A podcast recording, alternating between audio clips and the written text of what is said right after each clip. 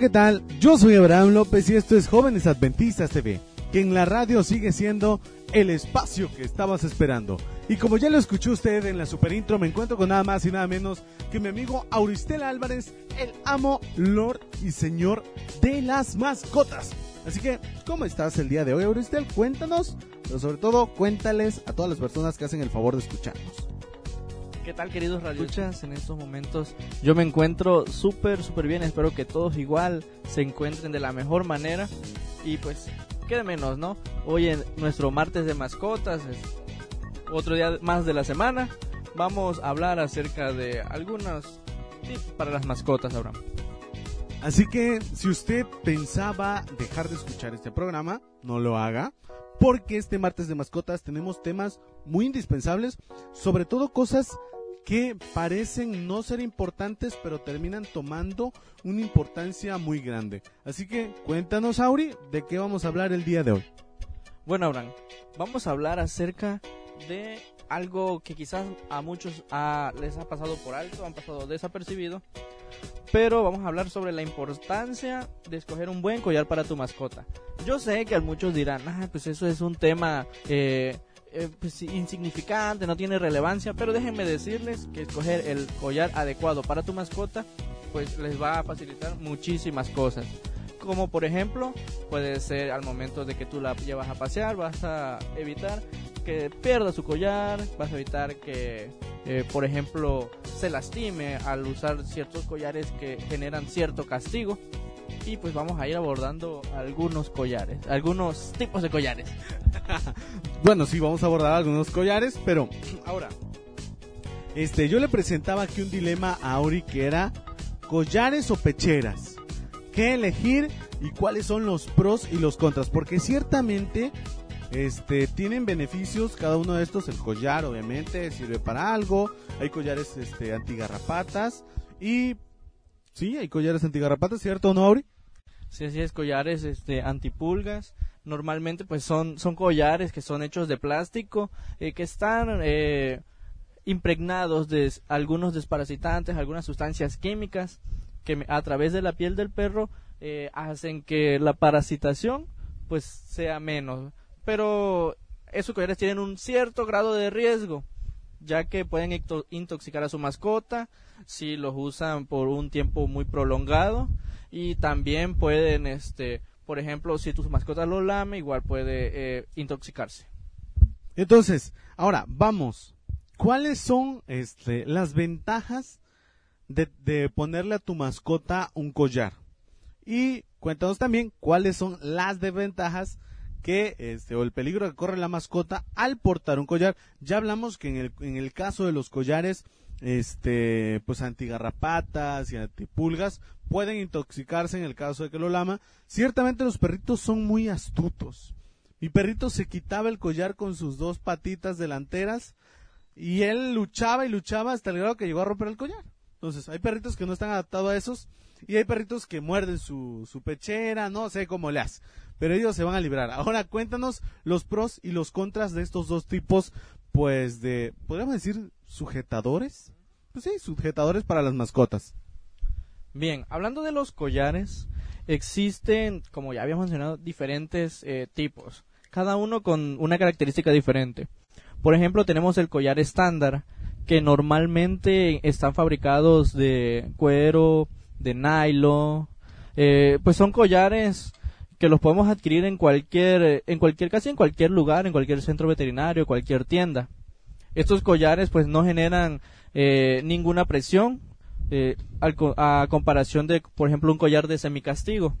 Los collares estándar son eh, recomendados para mascotas que ya están acostumbradas a salir a pasear, que no tiran de tu correa, porque si tiran pueden llegar a lastimarse, incluso pueden romper este el collar. También está indicado para usarlos en mascotas eh, pequeñas, en perritos pequeños. Pero también tenemos otro tipo de collar que como ya les mencioné es el collar de semi-castigo. Estos tipos de collares los usan eh, los entrenadores profesionales. Así que mediante el refuerzo negativo ejercen cierta presión a la mascota, o sea, a su cuello. Por ejemplo, si ellos tiran de la cadena, eh, el collar ejerce cierta presión y con esto pues se van moldeando algunas eh, conductas en el animal. Todo eso lo hace mediante algo que se llama refuerzo negativo. Y ahora cuéntanos, hay este pecheras, creo que así se llama, las pecheras y tienen, son de múltiples materiales.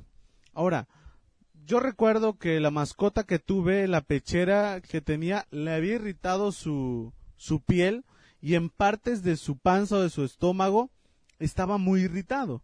Le cambié a otro material de pechera y lo que hizo fue que la terminó mordiendo.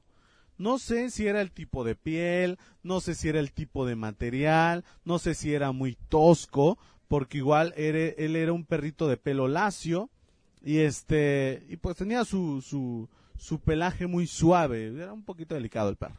Era de, era, de rancho, pero de, pobre pero delicado. Este, pobre pero de los finos. Entonces, cuéntanos, ¿cuáles son los beneficios, los pros y los contras de las pecheras? Ok, hablando de pecheras, como tú ya mencionaste, Abraham, existen diferentes tipos de pecheras. Algunas son hechas de cuero, algunos son hechas de, tela. Eh, debemos mencionar también que al momento de usar una pechera o un collar, eh, tenemos que tomar en cuenta lo que es qué tan, tan apretados están. Porque no los podemos apretar tanto de tal manera que lastimen a tu animal, ni tampoco dejarlos tan flojitos porque corren el riesgo de que lo, se suelten, de que los pierdan. Eh, yo les doy un tips para ustedes puedan ponerle su collar a su mascota. Lo que deben de hacer es tener una medida aproximadamente desde de un dedo desde la piel de tu mascota hasta el collar. Esa es una medida adecuada, ni que quede tan flojo ni que quede tan apretado. Ahora, estamos hablando de lo que son las pecheras, como ya te comenté, hay de diferentes tipos de materiales. Y también hay de diferentes formas. Hay pecheras que son solamente unas pequeñas correas, otras que tienen correas muy anchas, que normalmente las ocupan este, en perros que son, por ejemplo, muy, muy activos, eh, que hacen mucho ejercicio. Este tipo de pecheras son un poco más resistentes para estos perros. Pero todo, todo va en base al tamaño de, de tu perro, al tipo de, al tipo de raza, y pues también al tipo de, función que quieres hacer con tu perro. Si solamente pues lo quieres tener como compañía, si tu perro no tironea mucho de la cadena, son factores importantes que deben considerar para elegir un collar o una pechera. Así que ya lo escuchó usted bien. Es indispensable que tome muy en cuenta estos factores por múltiples razones, ya que pues las mascotas no tienen pues ese grado de comunicación que tenemos los humanos y pues por consiguiente no nos pueden decir, oye, brother, me está, me está apretando esta correa, me está apretando esta pechera. Solo lo vamos a ver cuando ya realmente estén irritados, se le empieza a caer el cabello o estén incómodos. Eh, es donde nos daremos cuenta de qué le sucede a este pues cachorro. Ahora, Auri, ¿cuál es la recomendación que tú les das a las personas que están escuchando el programa el día de hoy? Bien, pues Sí, simplemente de estar pendientes, no estar atentos. Eh, sobre todo que al momento de comprar su collar, pues tengan en cuenta lo que ya hemos comentado, el tamaño de su mascota, su comportamiento, eh, incluso las razas, eh, igual si son de pelo o no son de pelo, porque pues hay ciertos tipos de materiales que pueden irritar la piel de los perros. Y otra cosa muy importante también que se me estaba pasando es que acompañado de su collar siempre tiene que venir su placa, la placa con su nombre, con los datos del propietario y con un número en dado caso de que tu mascota pues llegase a extraviarse. Entonces ya lo escuchó usted bien, estos son los pues consejos que podemos darles este día y pues no tenemos ni a Jesús ni a Emily el día de hoy. Ahora tienes algún texto eh, favorito para el día de hoy, ya que pues, no tiene que ser respectivamente los animales.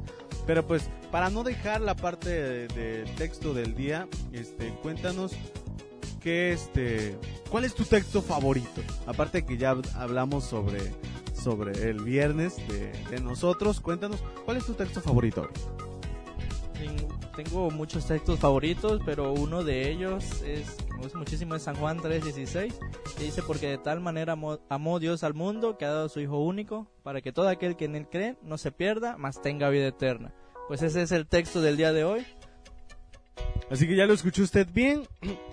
También debemos de cuidar, es indispensable cuidar a las mascotas porque es parte de lo que Dios nos ha dejado, pero sobre todo, pues, pone mucho que desear si usted maltrata a las mascotas sobre su creencia, sus éticas, la moral sobre todo.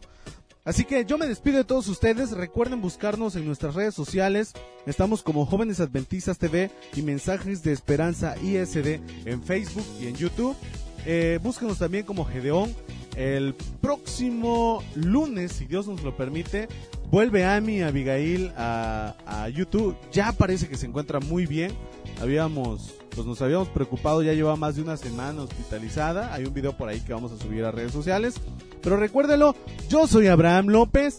Y yo soy Auricel Álvarez. Y esto es Jóvenes Adventistas TV, que en la radio sigue siendo el espacio que estabas esperando.